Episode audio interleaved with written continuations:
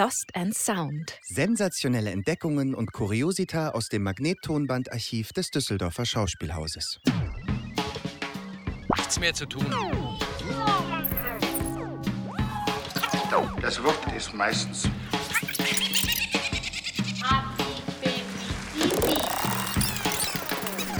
Folge 2. Der Fall Marinelli. Ja, liebes Publikum, herzlich willkommen bei Lost and Sound, unserem äh, Theaterpodcast. Wir hatten es ja angekündigt und wir freuen uns, dass es klappt. Wir hatten gesagt, es geht heute um den Fall Marinelli. Wir, das sind André Kaczmarczyk, also mich hören Sie ja gerade, und natürlich Janine Ortiz. Hallo Janine. Hallo André.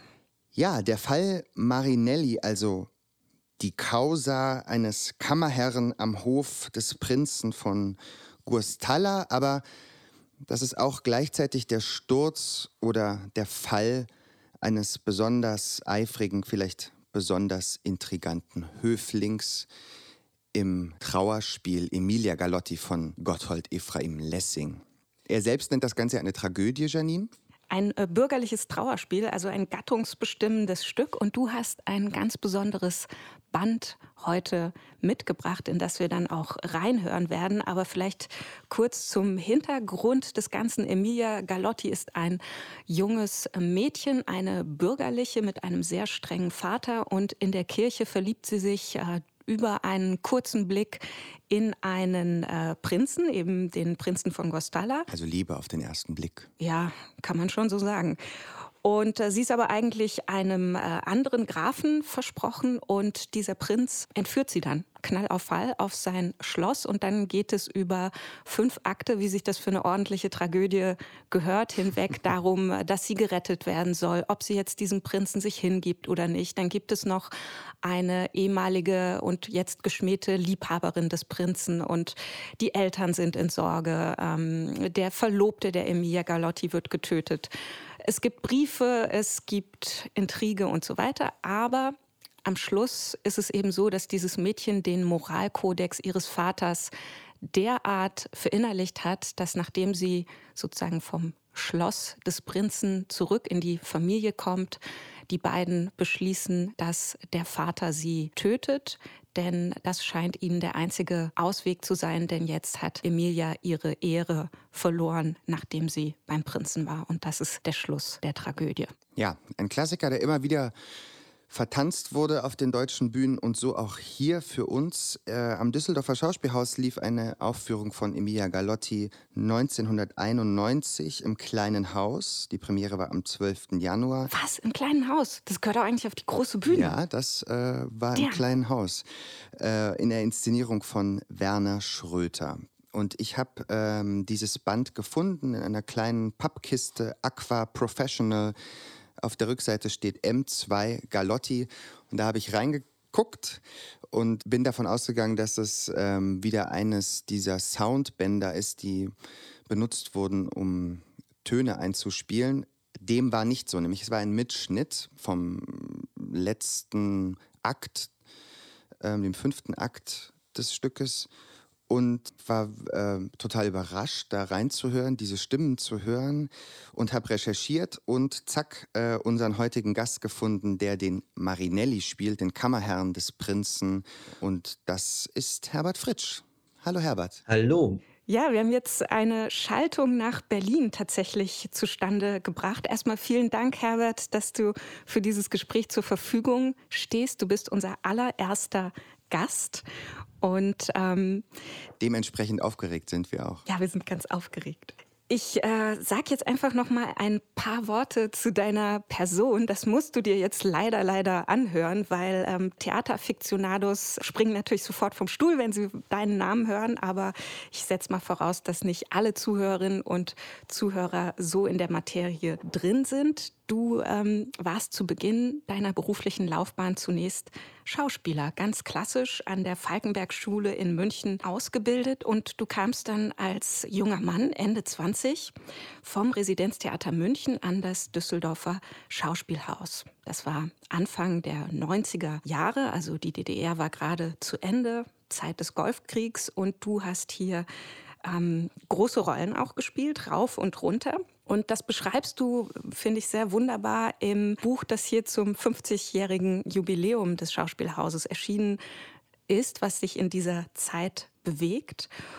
Und ähm, 1991 im Januar hatte die Inszenierung Premiere von Werner Schröter, hast da gespielt. Du bist dann nach deinen Düsseldorfer Jahren weitergezogen, hast an vielen großen Bühnen gespielt, aber deine künstlerische Heimat war ganz klar die Volksbühne Berlin unter Frank Kastorf. Und ab 2007 hast du begonnen, selbst zu inszenieren. Und was dann geschehen ist, ist wirklich ein ja, ein kometenhafter Aufstieg, eine super Erfolgsstory des deutschen Theaters, ein, ein Theaterwunder, wie man sich eigentlich wünscht, dass es passiert. Und wie das so oft ist am Theater der Prophet gilt nichts im eigenen Land. Du hast erst mal angefangen in Oberhausen und Schwerin zu inszenieren und eben nicht an den Häusern, an denen du als Schauspieler gespielt hast. Das äh, schlug dann aber so ein, dass du gleich mehrfach zum Theatertreffen eingeladen wurdest und dann eben auch angefangen hast, an den großen Bühnen zu inszenieren, an der Volksbühne, an der Schaubühne Berlin, am Burgtheater und so weiter und so weiter. Und äh, jetzt wage ich etwas, äh, was glaube ich für Regisseure schwer anzuhören ist. Da musst du jetzt aber mit mir durch. Ich beschreibe jetzt mal so ein bisschen, was dich äh, so in meinen Augen zumindest auszeichnet. In deiner Regie erhebst du ja den, äh, den Humor oder genauer gesagt den Slapstick zum eigentlichen Ereignis, zum bestimmenden Element eines Theaterabends. Du inszenierst zwar auch reguläre Stücke. Das reicht von Ibsens Nora bis zur spanischen Fliege. Aber deine eigentliche Regiehandschrift, finde ich zumindest, zeigt sich nirgends deutlicher als in den abstrakten Arbeiten. Besonders, finde ich, kann man das sehen bei Murmel Murmel nach dem Roman von Dieter Roth. Ein äh, Werk, das nur aus dem Wort Murmel, Murmel und noch vielmals Murmel besteht und äh, dass du auch mit großer Ernsthaftigkeit auf die Bühne gebracht hast. Oder eine andere Arbeit an der Schaubühne heißt beispielsweise Null und dreht sich um das Kreisen, um eine leere Mitte. Und damit schaffst du es tatsächlich, ganze Abende zu erzählen in deinem unnachahmlichen Stil. Und äh, wir werden noch darüber sprechen, dass vielleicht ein bisschen was davon den Anfang in Düsseldorf genommen hat. Stimmen denn die Fakten, Herbert? Ja, äh, sie stimmen ich habe ja, wie ich mit äh, Spanische Fliege angefangen habe, das war ja erstmal ein Stück, ja, und dann, das war dann, lief wieder erwarten sehr, sehr gut, ja. Und dann plötzlich auf, auf Murmel Murmel zu gehen, das war dann damals schon ein extremer Schritt und das hat mich dann aber auch, weil es dann tatsächlich auch klappte, irgendwie mit dem Publikum, dachte ich mir, na, das ist auch ein Weg, äh, da könnte ich jetzt mir noch ein bisschen mehr trauen und dann Sachen selber erfinden. Und das war schon immer mein Traum und so habe ich auch schon Filme gemacht in der Art und will das auch weiter so machen. Ja, du bist ja auch Videokünstler. Also du bist ja nicht nur Regisseur, ja. Theaterregisseur, Theaterschauspieler, sondern Performer, Videokünstler, ja. äh, Autor letzten Endes. Ja, in gewisser Weise, ja. Also Vielseitigkeitsreiten. Ich, ich würde ich würd eher sagen, ich würde es wirklich runter reduzieren. Äh, ich bin Schauspieler. In allem, was ich tue, bin ich Schauspieler. Und das heißt, ich bin ein Mensch, der sehr gerne spielt. Ich mache auch Bühnenbild, aber deswegen bin ich kein Bühnenbildner, sondern ich, alles, was ich in die Hand kriege, damit spiele ich einfach. Ja. Und das macht mir Freude. Und daraus entsteht alles. Also da würde ich es zusammenfassen. Ja, ich habe jetzt Lust, auch im Handy mache ich ganz plötzlich einen Film oder so oder äh, irgendwie. Das ist einfach, einfach, es geht nur um die Verspieltheit und nicht irgendwie, dass man sagt, da bin ich jetzt ein Fachmann auf dem Gebiet. Bin ich überhaupt nicht. Du bist Spielfachmann bin ich für Fachmann für Spiel, ja. ja. Okay. Ähm, kehren wir doch mal äh, ins Jahr 1991 zurück. Ja. Du schreibst ähm, sehr zugewandt in äh, diesem Jubiläumsbeitrag hier über die Arbeit mit Werner Schröter. Der hat ja zu der Zeit schon eine wahnsinnige Karriere als Filmregisseur hinter sich. Äh, wie war eure erste Begegnung? Also meine, meine allererste Begegnung mit äh, Werner, die war eigentlich schon viel, viel früher. Die war irgendwann Mitte der 70er Jahre. Äh, da habe ich ihn kennengelernt, ganz kurz. Und da saß ich neben ihm, ich weiß nicht, wie es dazu kam, ich saß neben ihm im Auto irgendwie. Aber ich war so äh, so schüchtern und habe mich kaum getraut, ihn anzusprechen, weil ich ihn total verehrte. Ja, ich habe äh, Filme von ihm gesehen und ich fand, fand das großartig, was er gemacht hat und und ich habe richtig gezittert, wie ich neben ihm saß. Ja, dachte ich, der Werner Schröter, ich werde wahnsinnig, ja. Und habe dann irgendwie nur kurz was zu ihm gesagt, dass ich die sich mal toll fände, wenn ich bei ihm was machen könnte oder so. Und dann bin aber gerne aus dem Auto gesprungen, er war weg, ja. Und 15 Jahre später kam es dann dazu. Das hat aber lange ja, gedauert. Viele dann. Jahre später war es so, dass er mich dann eben äh, in einem Stück gesehen hat von Muchta Samurai. Und Werner hatte diese unglaublich nette Angewohnheit, immer für alle Regisseure so einen Namen zu haben, ja, so einen Spitznamen. Und zu Muchta Samurai hat er immer gesagt, die Perücken. Und hat gesagt, und hat mich dann angesprochen und gesagt, ah, ich habe dich gesehen im Stück von der Perücken. und, und da war es auch so, dass Jens Berthold hat mich da gesehen und die Anne, die, äh, die Emilia Galotti spielte, die haben mich in, auch in diesem Stück gesehen, in Traumspiel und die wollten, haben alle gesagt, äh, wir müssen irgendwie zusammen was machen. Und der Werner eben hat dann ihm gesagt, er macht Emilia Galotti und er fände toll, wenn ich den äh, Marinelli spiele. Und der Marinelli ist natürlich ein unglaubliches Ding. Und es muss, muss auch sagen, diese Begegnung war für mich so, insofern so fruchtbar, weil erstens ist äh, Werner, ich will wirklich sagen, ist, also für mich ist, lebt er immer noch, ist ein sehr, sehr offener und sehr großzügiger Mensch, ja. Und das waren ja immer so unglaubliche Abende, die ging die ganze Nacht durch, saßen wir da nebendran in, in der Kneipe da. Äh, wie hieß das damals? Das Monte Cristo, heißt es noch so? Nein, es heißt Schillings jetzt. Achso, okay. Da saßen wir immer sehr lang und die ganzen Gespräche. Und dann halt auch eine ganz entscheidende Idee von ihm, eine ganz simple und entscheidende Idee für Emilia Galotti war ja die, das Ding so schnell wie möglich zu sprechen, aber gekonnt. Und das hat mich so fasziniert. Ich habe dann angefangen, das Stück zu lernen, da im Sommer über habe mir das reingezogen, da ununterbrochen geübt, so, also wie Läufe, wie, wie ein Klavierspieler so Läufe übt, versucht, so durch diese Texte durchzugehen. Das musst du wirklich 150.000 Mal machen. Und dann, wenn du merkst, wenn plötzlich bist du drauf und auf einmal kannst, fließt das so aus dir raus und so wie so Perlenschnüre. Und das war eben, eben genau auch dieser, dieser französische Stil irgendwie, auch der französische Komödienstil, der in dieser Schnelligkeit stattfindet. Dadurch kriegt es auch einen Witz. Und das war natürlich auch was, was ein ganz entscheidender Puls für meine Arbeit, also auch beim Spanische Fliege oder so, war genau der Punkt, wo ich sage, also eine Komödie besteht aus Schnelligkeit, Farbe und Lautstärke. Aber die Lautstärke nicht ein Geschrei, sondern Kraft. Du gibst uns ein gutes Stichwort. Die schon. Steilvorlage eigentlich jetzt einmal reinzuhören äh, ja.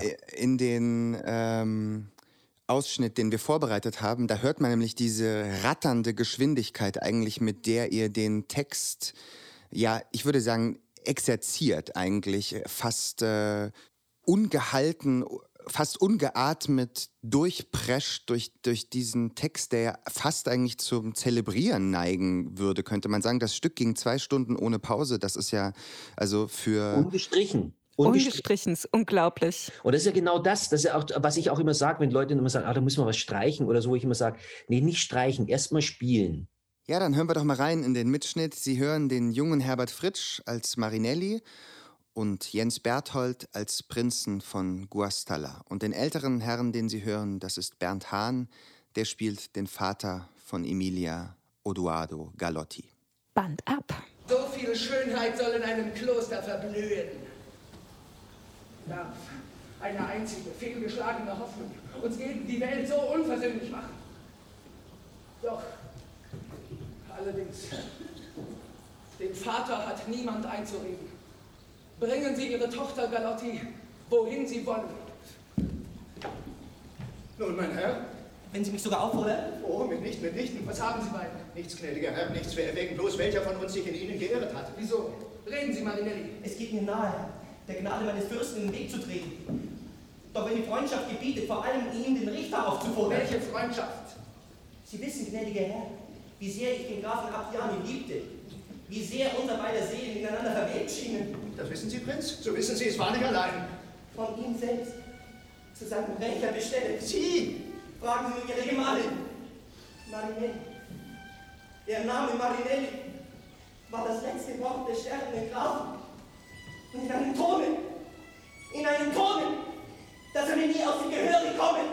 Dieser schreckliche Ton. Wenn ich nicht alles anwende, dass seine Mörder entdeckt und bestraft werden. Berechnen Sie auf meine kräftigste Mitwirkung. Meine heißesten Wünsche. Gut, gut, aber was weiter? Das frage ich Marinette. Man hat Verdacht, dass es nicht Räuber gewesen sind, den Grafen angefallen. Nicht, wirklich nicht? Dass ein Nebenbuhler ihn aus dem Weg räumt. Ei, ein Nebenbuhler? Nicht anders. Und den Gott verdammt ihn, den meuchelmörderschen Buben! Kein Nebenbuhler und ein begünstigter Nebenbuhler. Was? Ein Begünstigter, was sagen Sie? Und nichts, als was das Gerüchte verbreitet. Begünstigter von meiner Tochter begünstiget? Das ist gewiss nicht, das, das kann nicht sein, die widersprechen. Trotz Ihnen. Aber bei dem einen, gnädiger Herr, denn das gegründete Vorurteil liegt auf der Waage der Gerechtigkeit so viel als nichts. Bei dem allen wird man doch nicht umhin können, die schöne Unglückliche darüber zu vernehmen. Ja, wohl allerdings. Und wo anders? Wo kann das anders geschehen als in Guadalajara? Da haben Sie recht, Marinelli, da haben Sie recht. Ja, so. Das verändert die Sache, lieber Galotti. Nicht wahr? Sie sehen selbst. Oh ja, ich sehe, ich sehe, was ich sehe. Gott, Gott! Was ist Ihnen? Was haben Sie mit sich? Das ist nicht vorausgesehen, was ich da sehe, das ärgert mich. Gut, sie soll wieder nach Guastalla, ich will sie wieder zu ihrer Mutter bringen. Doch bis die strengste Untersuchung sie freigesprochen, will ich selbst aus Guastalla nicht weichen. Denn wer weiß, wer weiß, ob die Gerechtigkeit nicht auch nötig findet, mich zu vernehmen. Sehr möglich. In solchen Fällen tut die Gerechtigkeit lieber zu viel als zu wenig. Daher fürchte ich sogar. Was? Was fürchten Sie? Man werde vor der Hand nicht verstanden können, dass Mutter und Tochter sich sprechen. Sich nicht sprechen? Man werde genötigt sein, Mutter und Tochter zu trennen. Mutter und Tochter zu trennen? Mutter und Tochter und Vater! Die Form des Verhörs erfordert diese Vorsichtigkeit schlechterdings. Und es tut mir leid, gnädiger Herr, dass ich mich gezwungen sehe, ausdrücklich darauf anzutragen, wenigstens Emilien in eine besondere Verwahrung zu bringen. Eine besondere Verwahrung? Prinz, Prinz! Doch, ja. Freilich, freilich, ganz recht, in eine besondere Verwahrung. Nicht, Prinz, nicht? Oh, wie fein die Gerechtigkeit ist. Fassen Sie sich, lieber Galotti. Das sprach sein Engel. Sie sind irrig. Sie verstehen ihn nicht. Sie denken bei dem Worte Verwahrung wohl gar an Gefängnis und Kerker. Lassen Sie mich daran denken und ich bin ruhig. Ein Wort des Gefängnis, Marinelli. Hier ist die Strenge der Gesetze mit der Achtung gegen unbescholtene Tugend leicht zu vereinigen. Wenn Emilia in besondere Verwahrung gebracht werden muss, so weiß ich schon, die Alleranständigste, das Haus meines Kanzlers. Da will ich sie selbst hinbringen, keinen Widerspruch, Marinelli. Da will ich sie der Aufsicht einer der würdigsten Damen übergeben. Die sollen mir für sie Bürden haften. Sie gehen zu weit, Marinelli, wirklich zu weit, wenn Sie mehr verlangen.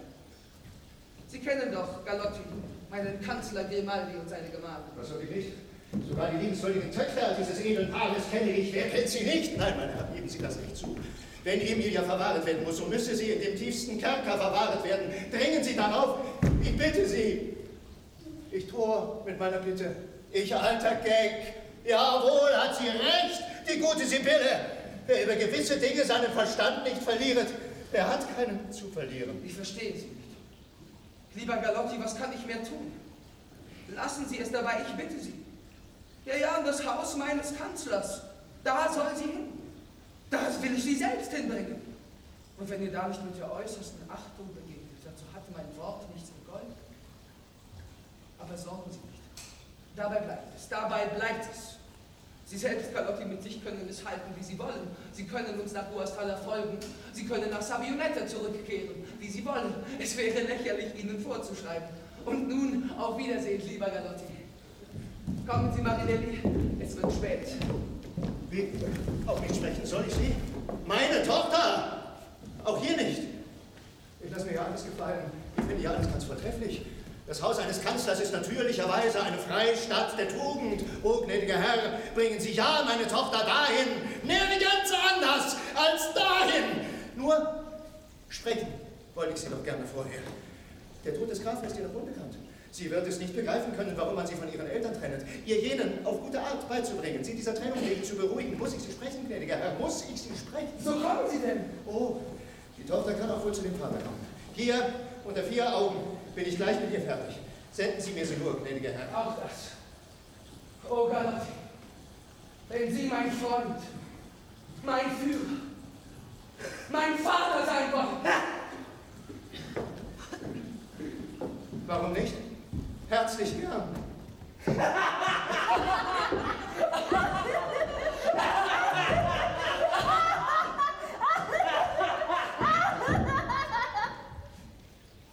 Wer lacht da? Bei Gott, ich glaube, ich war es selbst. Schon recht? Lustig, lustig, das Spiel geht zu Ende, so oder so. Jetzt haben wir das wunderbare Band gehört und ähm, mich interessiert natürlich, du sprichst von deinen eigenen Arbeiten, die ja ähm, auf äh, dem Humor aufbauen, aber hier haben wir es mit einer Tragödie ja zu tun. Was äh, hat das mit euch gemacht, dass ihr dieses Tempo vorliegen musstet? Kam da die Tragik oder das Gefühl völlig aus der Balance oder war das trotzdem da? Also es ist erstmal so, wenn man, wenn man anfängt, ja, das ist sowieso interessant. Äh, man muss ein Rhythmusgefühl haben und auf diesen Rhythmus setzt man sich drauf und lässt es fließen. Und dann ist man wie auf dem Seil. Das ist ein richtiger Seiltanz. Ja, wenn man da einen, einen Hänger hat, dann stürzt du ab. Also eine, irgendeine Pause ist, zack, bist du weg. Da wieder reinzukommen, ist wahnsinnig schwer. Das heißt, du, du gibst am Anfang einen Ruck, du stürzt auf die Bühne und es geht los. Und die Sache mit der, mit der Tragödie, ja, das ist ja genau das Problem an der Sache. Das Ding wurde natürlich immer als, als Tragödie aufgefasst. Es war aber an dem Abend auch eine extreme Komödie, ja. Also jetzt, jetzt haben wir da einen Ausschnitt, da wurde jetzt noch nicht so viel gelacht, aber es gab Stellen, da haben die Leute gegrölt vor Lachen, weil es ist eigentlich saukomisch, ja. Also die Art und Weise. Und da sieht man ja, dass die Komik eben nicht nur ist mit irgendwelchen witzigen Sachen, sondern auch die Bösartigkeit, die Gemeinheit, das Brutale, kriegt einen solchen Witz und vor allem auch aus der Distanz. Die, die, die, diese Eltern sind ja auch saukomisch, ja, in ihrer wahnwitzigen Moral, ja, in, an, am Festhalten ihrer Moral. Das, was ja eine, eine, Komödie auszeichnet, dass jemand an so einer Sache so festhängt und drauf beharrt und dadurch durchdreht und wahnsinnig wird, ja. Ich habe dann viele Jahre später in Oberhausen, habe ich ja auch die Emilia Galotti inszeniert. Ah. Das Stück lässt mich nach wie vor nicht los, weil es eben genau diese Gratwanderung von Komödie und Tragödie ist. Ja? Und eigentlich die meisten inszenieren es natürlich, und da, da wird es natürlich, deswegen sagen viele Kinder, die dann da in die Theater getrieben werden, sich Emilia Galotti angucken müssen, die sagen ihr ganzes Leben lang, also Theater gerne, aber nur ein Stück nicht, bloß nicht Emilia Galotti. Ja? Dabei ist das wirklich das unglaublich stärkste Stück, was es da gibt in der deutschen Klassik, was eigentlich schon den Fedor vorwegnimmt, letztendlich. Ja, mal ehrlich gesagt, zu diesen Kindern gehöre ich ja auch, aber das liegt für mich als Frau auch tatsächlich so ein bisschen an der Hauptfigur, dass ich so denke, oh Mann, sie hat Papis Moralmaßstäbe ähm, verinnerlicht und dann lässt sich am Ende von ihm auch noch umbringen. Warum? Weil sie sich in den Typen verknallt hat. Also das ist für mich äh, aus heutigem Standpunkt so wahnsinnig schwer ähm, nachzuvollziehen. War das bei euch auf dem Proben ein Thema? Damals? Nein, also das, also ich finde, ich finde, ich finde genau das, das wird ja oft gesagt. Ich habe öfter so Stücke gemacht, wo man gesagt hat, naja, also auch zum Beispiel spanische Fliege, wo man sagt, das ist was, kann man sich ja heute gar nicht mehr vorstellen. Also solche Sachen kann man sich jetzt noch extrem vorstellen. Ja, ich glaube, diese, diese Freiheit, von der wir immer sprechen, also auch diese, diese Freiheit in der Liebe, in, in, der, in der Sexualität, das ist, wird behauptet, ja, aber das ist letztendlich immer noch, und dafür steht das ja symbolisch, ja, das, was dort, das, was dort abläuft. Man, man setzt ja immer eine Behauptung voraus am Theater, wenn man sowas macht. Dann stellt man eine Behauptung auf, diese Leute haben jetzt diese und jene Moral. Das macht sie komisch und das macht sie tragisch. Und wenn man das betont, wenn ich betone, das ist so eine, so eine pietistische Familie, äh, die wirklich ihr Leben lang aufpassen auf die Tochter, dass sie keine schlimmen Sachen macht. Die Tochter wächst auf mit diesen moralischen Voraussetzungen. Das gibt es jetzt alles genauso. Und das ist ja irgendwas, woran man sehr viel ablesen kann, wenn man eben mit einer der nötigen Distanz damit umgeht. Wenn man natürlich tränensäuselnd damit umgeht, dann bedient man ja genau diese Moral. Schröter hat das wenn ich richtig recherchiert habe, ja nicht bedient. Nicht wahr? Das Ende ist ja, ist ja so, dass sie dem Vater in das Messer rennt, mehrmals mit Anlauf in dieses Messer rennt. Also eigentlich. Genau, weil, weil sie ist tatsächlich verliebt und sie hat ihr Elternhaus eigentlich letztendlich satt, kann mit dem Elternhaus nichts anfangen. Und dann ist noch die andere Geschichte, die ja auch nie äh, ähm, so betont wurde, dass eben der Marinelli in den Prinzen total verliebt ist. Wenn man die Fotos äh, sich anschaut, die wir hier vor uns liegen haben, das Programmheft, also da sieht man das auch, diese wahnsinnig innige Beziehung eigentlich zwischen dir und diesem Prinzen. Also die Fotos sind, die sind fast intimer als die Fotos, die es vom Prinzen und Emilia gibt. Das war, das war das Spannende in der Aufführung mit Jens und mir, dass wir uns teilweise also brutalste Schlachten geliefert haben da auf der Bühne, ja. Wir sind körperlich so extrem miteinander umgegangen, ja. Also wir haben uns nicht ausgezogen oder so, aber wie wie wir uns gepackt haben und aufeinander losgegangen sind, das war ein unglaubliches Erlebnis, ja. Und wir haben uns da nicht geschont. Das war mit Hinschmeißen am Boden und alles, also war wirklich extrem aber eben auch, auch genau in diesem Witz auch, ja. Also ist, ich, ich sage jetzt bewusst immer mit diesem Witz, weil, weil es natürlich, was ja gerade äh, Janine gesagt hat, was hat es mit heute zu tun, ja? Das hat eine Menge damit zu tun. Es ist einfach ein Konstrukt. Es wird einfach irgendwas behauptet, eine bestimmte Moral behauptet, mit der man spielt. Also man stellt Spielregeln auf, wo man sagt, na, die gibt es jetzt eigentlich nicht mehr, weil, weil das, was am Theater stattfindet, ist eine eigene Wirklichkeit. Das ist was anderes als das, was draußen passiert. Und das ist ja auch das, was in der Kunst fasziniert. Und das ist für mich auch immer ein Problem. Für mich gibt es die Aktualität nicht. Aktualität interessiert mich nicht. Zeitung interessiert mich nicht im Zusammenhang mit dem Theater. Ich lese gerne Zeitung, aber, aber ich möchte es nicht mit auf die Bühne schleppen. Ja, und für mich ist das eine ganz andere Welt. Es gelten ganz andere Gesetze. Und das ist immer so, ich denke dann auch immer, man, man muss es machen. Also gerade wenn so eine Moral ist, die wir heute gar nicht mehr verstehen, dann ist es wie ein Science Fiction. Wir sind auf einem Planeten, wo die plötzlich ganz andere Moralvorstellungen haben und ganz anders denken. Und dann können wir das beobachten und dann können wir uns darüber amüsieren, wie die damit umgehen und was sie da für einen äh, Schwachsinn miteinander anstellen. Ja? Vielleicht nochmal zu dieser Beziehung von Marinelli und dem Prinzen, da würde, würde mich interessieren, was war denn für euch beide das Besondere da miteinander als Kollegen, aber auch als Figuren? Lag das mit dem, mit dem Schröter zusammen? Oder war das auch zwischen euch eine besondere Verbindung, die da gewirkt hat? Erstmal waren wir, äh, haben wir uns sehr geschätzt gegenseitig. Wir mochten uns sehr. Jens und ich und auch die Anne und so, wir, wir, wir mochten uns sehr. Und äh, es war auch eine, auf der einen Seite eine Form von Zärtlichkeit in, im Zusammenhang mit der Arbeit. Ja, das war wunderschön. Das war, war eine ganz tolle, einzigartige Atmosphäre, die wir da hatten. Es war dann nur so, ich, ich habe das Zeugs ja gelernt bis, zum, bis zur Ohnmacht. Ja, und kurz vor der Premiere kann ich mich noch erinnern, da bin ich dann richtig durchgedreht. Da, das war ganz schlimm. Da haben wir, haben wir, haben wir eine Hauptprobe gehabt und ich wusste nichts mehr.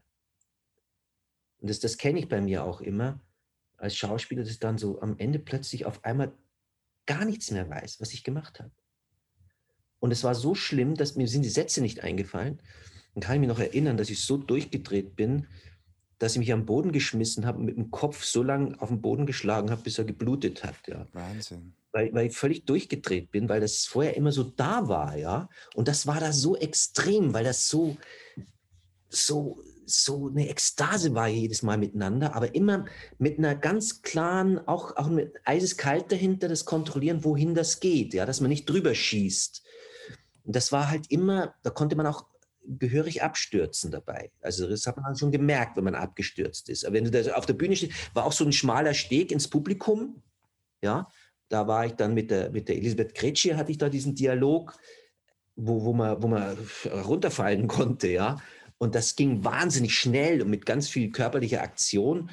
Und da kann ich mich erinnern, wo ich einmal plötzlich auch während einer Vorstellung nicht mehr weiter wusste. Das ist ja ein Gefühl für einen Schauspieler. Du stehst auf der Bühne, bist in der ja, ja. und auf einmal äh, ist das weg. Ja, das, das, ist, das, ist, das ist unfassbar, ja. So war diese Aufführung immer, ja. Sie war immer mit diesem, mit diesem Gefühl und wir haben uns alle geliebt in dieser Aufführung. Ja, das war einfach schön. Welches Ende haben denn die beiden Figuren genommen? Also wir haben ja gehört, die Emilia stößt sich selbst in den Dolch von ihrem Vater, also es ist ein Selbstmord, Mord eigentlich, der da ähm, auf der Bühne stattgefunden hat. Wie ist es denn ausgegangen für den äh, Kammerherrn Marinelli und seinen Prinzen? Ja, schre schrecklich, weil der, äh, weil der der Prinz mich äh, verstoßen hat. Das war natürlich ganz schrecklich für Marinelli, ja. Das war ein ganz trauriges Ende, ja. Aber auch wieder ein bisschen, also ein bisschen komisch, ja. Also wenn man das Stück liest, das Stück ist so raffiniert geschrieben. Es ist wirklich als Komödie geschrieben. Da stimmt alles. Da stimmt alles von vorne bis hinten. Weil dieser Marinelli ist ein verliebter Trottel, ja, total verknallt in diesen Prinzen und ist deswegen dreht er, wird er so hysterisch und versucht sich wahnsinnig komplizierte Sachen aus. das alles und es geht alles schief. Das zeichnet eine Komödie aus. der versucht alles, das hinzukriegen, der ganz und erklärt es dem, dem, dem, dem Prinzen auch alles ganz genau, wie das es macht, ja. Und es ist, er ist sich seiner Sache so sicher, dass es alles klappt. Aber es geht alles daneben. Alles, eins nach dem anderen. Ja, und das kann man so schön beobachten. Und das ist, das ist, das, das ist das Komische an diesem Ding, ja. Aber wenn es für die beiden, also den Prinzen und den Marinelli, schlecht ausgegangen ist, ist es ja für euch beide eigentlich zumindest erstmal ganz gut ausgegangen. Ihr seid ja beide eigentlich relativ schnell nach dieser Produktion dann nach Berlin gegangen, nicht zur Volksbühne. Der, der Jens Berthold ist ja mitgekommen. Der Jens vor mir. Der Jens vor mir. Ich, ich war schon länger, war auch schon die ganze Weile im Kontakt mit der Volksbühne, aber ich bin damals äh, Vater geworden und da wollte ich eigentlich in Düsseldorf bleiben und wollte nicht an die Volksbühne, weil ich hatte ja vorher, ich bin ja von München weg, da hatte ich ja mit, mit Kastorf das erste Mal gearbeitet in München. Und dann bin ich ja da abgehauen und bin nach Düsseldorf, da habe ich mich da ein bisschen zerstritten. Und äh, Wieso? bin dann nach Düsseldorf gekommen. Wie? Wieso hast du dich zerstritten?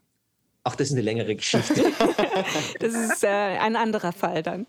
Ja, da können wir eine extra Sache daraus machen. Aber es gab, es gab ein Ende in Düsseldorf und dann einen Aufbruch äh, nach Berlin. Und dort ja, bist dann, du ja dann zum... Eben, nein, in, in, in Düsseldorf habe ich nicht zerstritten. Ich hatte mich in München zerstritten. Ah. Deswegen bin ich nach Düsseldorf gekommen. Und äh, in, dann war es halt, natürlich war das nicht so toll für die Leute in Düsseldorf, dass dann irgendwann kam Karsdorf äh, bei Sommernachtstraum und hat gesagt, so jetzt, jetzt, musste, jetzt musste nach Berlin kommen und so. Und dann habe ich mich halt dann doch entschieden, das zu machen, weil die mir gleich für den Anfang Clockwork Orange angeboten haben, den Alex. Oh, Wahnsinn. Und da habe ich gedacht, na, das möchte ich gerne machen. Das kann ich verstehen. Das war eine tolle Rolle. Ähm, wie hat denn das Düsseldorfer Publikum damals auf die Aufführung reagiert? Also es war so, man muss wirklich sagen, muss ich leider zugeben, manchmal ist einem die Aufführung auch entglitten, weil das natürlich wirklich jedes Mal eine, wie so ein Todessprung war in, in diese Aufführung rein. Da ist man manchmal dann zu schnell geworden, hat dann nur noch gehetzt oder so. Und, aber wenn dann die Aufführung, wenn die so im Lot war, dann war das immer fulminant. Also traue ich mich jetzt zu sagen. Ja, die war dann wirklich fulminant. Und da habe ich auch, wie gesagt, durch diese Aufführung und durch Werner habe ich auch sehr viel über Theater begriffen. Ja, also das war für mich genau der Impuls für alles, was ich gemacht habe. Also für mich diese Mischung aus dieser Idee, die Werner hatte, mit dieser Schnelligkeit und dem, was Kastorf äh, in Berlin gemacht hat, in einer Umkehrung von Kastorf, ja. Eigentlich genau das, was er plus das Negativ davon, äh, das war für mich so der Schlüssel für alle meine Arbeiten dann. Und das Ende als Schauspieler, kam das, kam das daher, dass du, also das ist, muss ja gewachsen sein, dieser Wunsch, Regisseur. Ja, das, hat, das hatte verschiedene Ursachen. Also ich habe mich, also ich habe immer extreme Sachen gemacht an der Volksbühne, war ja so der, der gezüchtete Unsympath, ja, der die Leute immer geärgert hat und gereizt hat. Und Dabei bist du so freundlich. Ja, das ist eben das. Äh, der, das war eben so ein Programm, dass ich halt so der, der, der unsympathische Dove war und so. Und äh, das habe ich irgendwann auch nicht mehr ertragen, ja. Und auch dieses permanent von Leuten angemacht werden, angespuckt werden und, und äh, habe ich alles erlebt. Und äh, das, das, das wurde mir irgendwann zu doof. Und, und dann habe ich auch Angst bekommen vorm Spielen, ja, mhm. gerade an der Volksbühne. Das ist aber nicht eine Kritik an der Volksbühne, sondern eine Kritik an mir, ja, weil ich da einfach ähm, ich habe das ja immer wieder mal gesagt, dass ich da einfach zu sehr meine, meine, wie soll, meine Defizite, die ich habe, habe ich halt gut verkauft, ja. Und, und das ist auf die Dauer nicht so gesund, ja. Und, und dann hast du Schluss ein gemacht. Spielen ist jetzt nicht unbedingt gesund immer, ja. Das soll auch nicht äh, unbedingt gesund sein. Kunst ist nicht gesund, ja. Also das ist Quatsch. Also merkt ihr, viele Maler, die sterben an den giftigen Dämpfen von ihren äh, Farben oder so. Und hm. im Theater gibt es auch viele giftige Dämpfe, an denen man draufgehen kann, ja. Aber du hast Schluss gemacht mit dem Schauspielerberuf und hast auch keine Sehnsucht dahin zurückzukehren? ich habe hab eine große Sehnsucht danach. Äh, ich würde gerne, sehr gerne wieder spielen. Nur das, was ich gerne spielen möchte, also diese Kraft, die ich da hatte, die, die, die, das kriege ich jetzt nicht mehr hin. Ja, das kriege ich vielleicht für fünf Minuten hin und dann ist mir aber wahnsinnig schwindlig. Und ich erwarte es ja von Schauspielern, dass sie das über zweieinhalb Stunden durchziehen. Ja. Und das habe ich ja so gemacht immer. So habe ich gespielt. Und ich habe auch immer unter Gefahr gespielt. Ich habe mich immer in schwierige Situationen gebracht auf der Bühne. Also ich habe immer teilweise wirklich extrem was riskiert. Also bin da auch oft von Kollegen gesagt worden, Mensch Herbert, lass das bitte, du bist, du hast ein Kind zu Hause, das kannst du nicht machen. Aber ich konnte es halt nicht lassen, ja. Und das sind alles Sachen, die könnte ich jetzt nicht mehr so. Was man halt, also gerade bei Emilia Galotti ist ja genau auch dieses Artistische, also wo ich zum Beispiel auch immer sage, wenn man voll und ganz im Spiel ist, ist man unverletzbar. Wenn man 100% im Spiel ist, kann einem nichts passieren. Da kann man sich auf den Boden werfen, kann man mit dem Kopf gegen die Wand rennen, man wird sich nicht wehtun. Und das habe ich erlebt mit Jens zusammen. Wir haben uns nichts geschenkt. Wir sind so aufeinander losgegangen. Das war echt extrem und das war ein unglaubliches Erlebnis. Und diese Artistik, die das dann ist, ja, die eben, die, die da entsteht, wo du, wo du plötzlich, da passiert alles von alleine, ja, das ist faszinierend und das hat mich immer begleitet und das, das versuche ich auch immer, äh, wenn ich äh, mit den Schauspielern arbeite, so eine Schwingung reinzubringen, dass, dass die in sowas reinkommen, so diesen Mut bekommen, da über so eine Grenze zu gehen. Da kam jetzt passenderweise der Krankenwagen im Hintergrund vorbeigefahren. Ja, ja. oh je. Er kommt hier laufen, weil ich bin gleich bei der, ich wohne gleich bei, ums Eck von der Charité, ja. Ah, okay.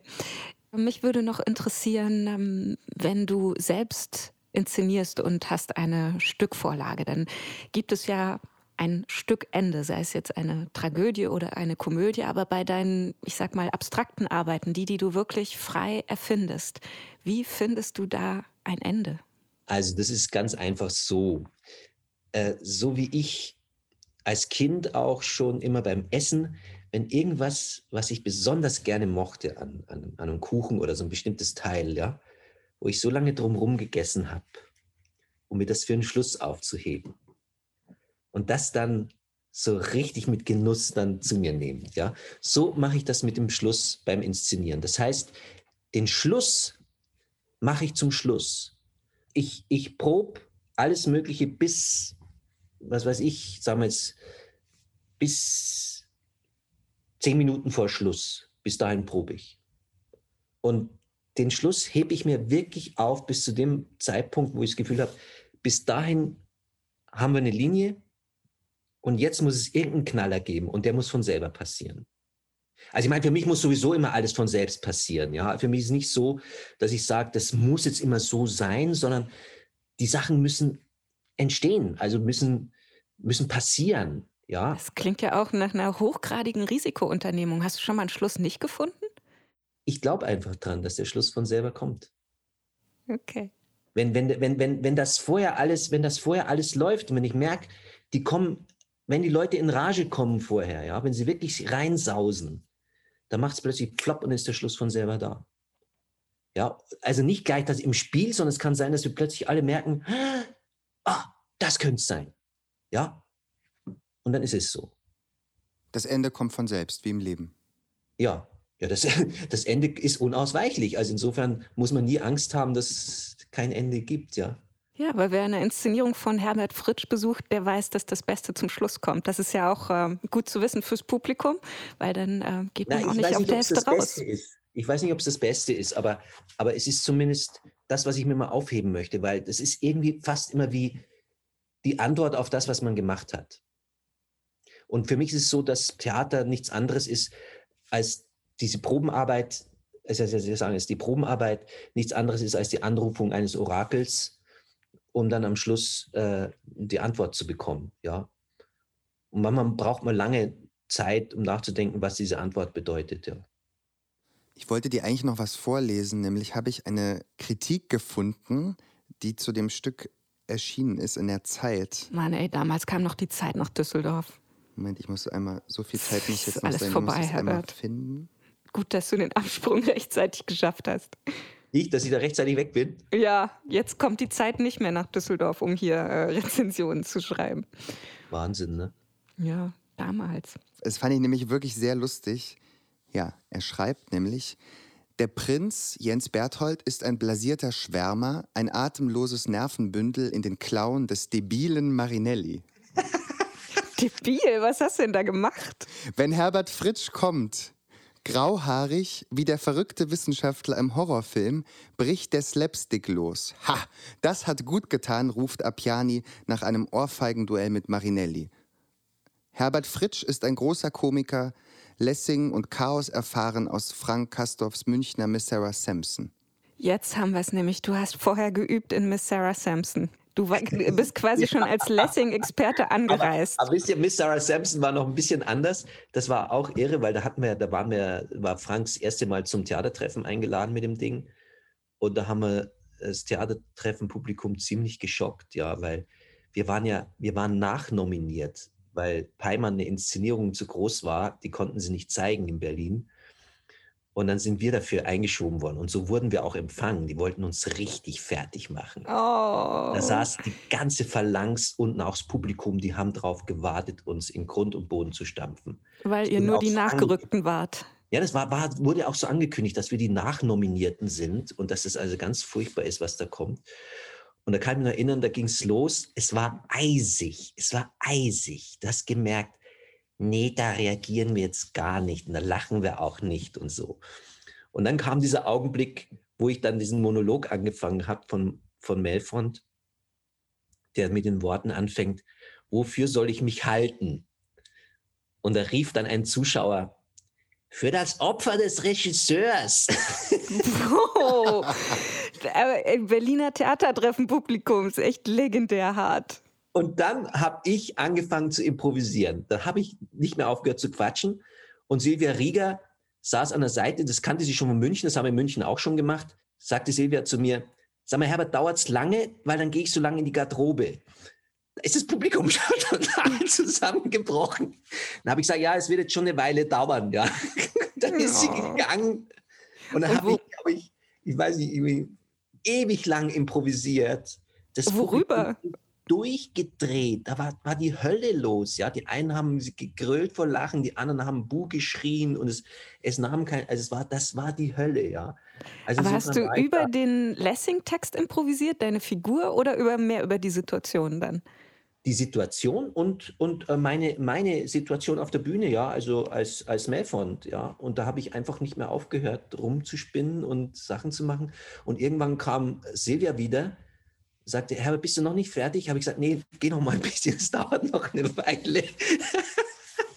Übrigens, der, der, dieser Kritiker der Zeit schreibt dann als Fazit für den Abend oder am Ende seines Artikels schreibt er, schade, wenn es nicht so schlecht gewesen wäre, hätte es gut werden können. Das, das musste ich öfter hören. Also beim Theatertreffen hast du kein äh, Ende gefunden damals, aber äh, Ende finden hat seitdem auf jeden Fall besser geklappt, scheinbar. Es macht ja auch zu viel Spaß. Warum soll man aufhören mit etwas, was ja, schön ist? Man will einfach nicht von der Bühne. Das ist ja, das ist ja auch immer mit dem Sterben, wenn, wenn Schauspieler sterben und nicht aufhören zu sterben. Das ist immer das Tollste. Ja, oh. weil sie es so oh. toll finden, wie sie sterben. Das ist immer, nein, es darf einfach nicht Schluss sein. Man muss sterben auf der Bühne ununterbrochen, lang, lang, lang. Das Vielleicht ja auch, weil es im Leben so nicht geht. Ja. Und auch, weil die Schauspieler nicht hinter der Oper zurückstehen wollen. Ist ja auch immer so ein bisschen mein Verdacht. In der Oper wird ja auch minutenlang gestorben. Ganze Arien. Wunderbar, wunderbar. Ganze Akte lang. Deswegen liebe ich auch Oper, ja. Deswegen mache ich es ja gerne. Ah. Wir sind am Schluss, am Schluss. Und ähm, wenn du nichts dagegen hast, Herbert, würden wir diese Folge jetzt beschließen, indem wir in das Ende von Emilia Galotti hineinhören. Wir verabschieden uns schon mal an dieser Stelle und danken dir vielmals, vielmals, dass du dir die Zeit genommen hast und Grüße nach Berlin. Es war mir eine große Freude. Ich danke euch. Ja, vielen Dank, Herbert. Ja, wir hören noch mal rein in die Aufführung von 1991. Ähm, Sie hören als Emilia Galotti Anne Weber und ihren Vater spielt Bernd Hahn. Und dann gibt es eine Stelle, wo es nur Getrappel gibt und immer wieder eine Unterbrechung und wieder Getrappel und eine Unterbrechung. Und das ist der Moment, den ich vorhin meinte. Da rennt die Emilia ihrem Vater ins ausgestreckte Messer und mordet sich selbst und wird zugleich gemordet. Wenn Schluss ist, ist Schluss. Äh, vielen Dank, Herbert. Bis bald. Tschüss. Band ab. Wie? Sie hier, mein Vater? Und nur Sie? Und meine Mutter nicht hier? Und der Graf nicht hier? Und Sie so unruhig, mein Vater? Und du so ruhig, meine Tochter? Warum nicht, mein Vater? Entweder ist nichts verloren oder alles. Ruhig sein können und ruhig sein müssen. Kömmt es nicht auf eines? Und was meinst du, dass der Fall ist? Dass alles verloren ist. Und dass wir wohl ruhig sein müssen, mein Vater. Und du wärst ruhig, weil du ruhig sein musst? Wer bist du? Ein Mädchen? Und meine Tochter? So sollte der Mann und der Vater sich wohl vor dir schämen? Aber lass uns hören, was äh, nennst du alles verloren? Dass der Graf tot ist. Und warum? ganze schreckliche Geschichte, die ich in dem nassen und wilden Auge meiner Mutter las. Wo ist meine Mutter? Wo ist sie hin, mein Vater? Woraus? Wenn wir anders nachkommen. Je eher, je besser. Denn wenn der Graf tot ist, wenn er darum tot ist, darum, was verweilen wir noch hier? Lassen wir uns fliehen, mein Vater! Was hätte es dann für Not? Du bist, du bleibst. In den Händen deines Räubers. Ich bleibe in seinen Händen. Und allein. Ohne deine Mutter. Ohne mich. Ich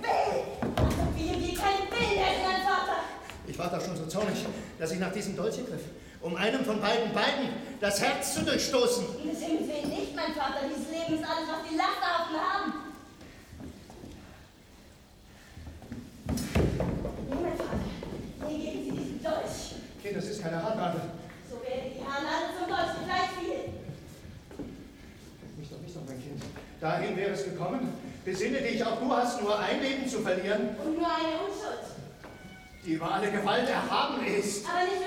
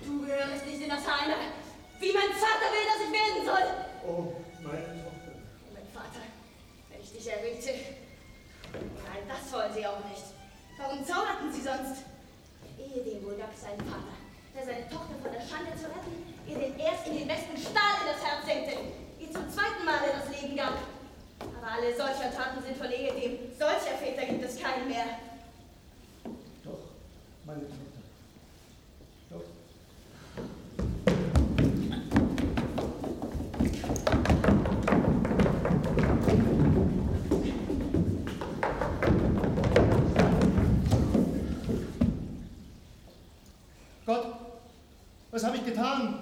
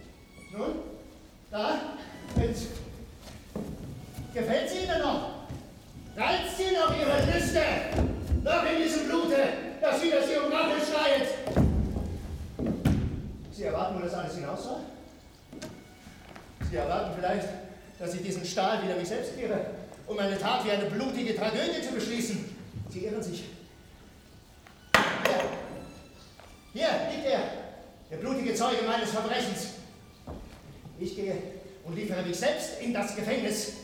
Ich gehe und erwarte Sie als Richter. Und dann dort erwarte ich Sie vor dem Richter unserer aller. Hier, heb ihn auf. Du bedenkst dich, Elender. Nein, dein Blut soll mit diesem Blute sich nicht mischen. Geh, dich auf ewig zu verbergen. Geh, sag ich. Zum Unglücke so mancher nicht genug, dass Fürsten Menschen sind? Müssen sich auch noch Teufel in ihren Freund verstellen?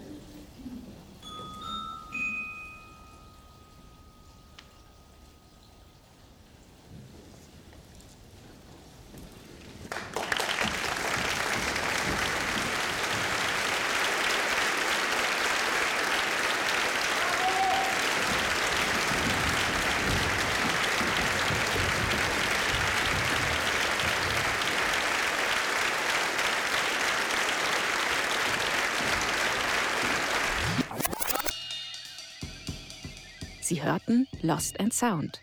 Sensationelle Entdeckungen und Kuriosita aus dem Magnettonbandarchiv des Düsseldorfer Schauspielhauses. Folge 2, der Fall Marinelli. Von und mit Janine Ortis und André Kaczmarczyk, als Gast Herbert Fritsch. Ton Gerald Steuler, Recherche Arina Nestjeva. Eine Produktion des Düsseldorfer Schauspielhauses, November 2020. Retter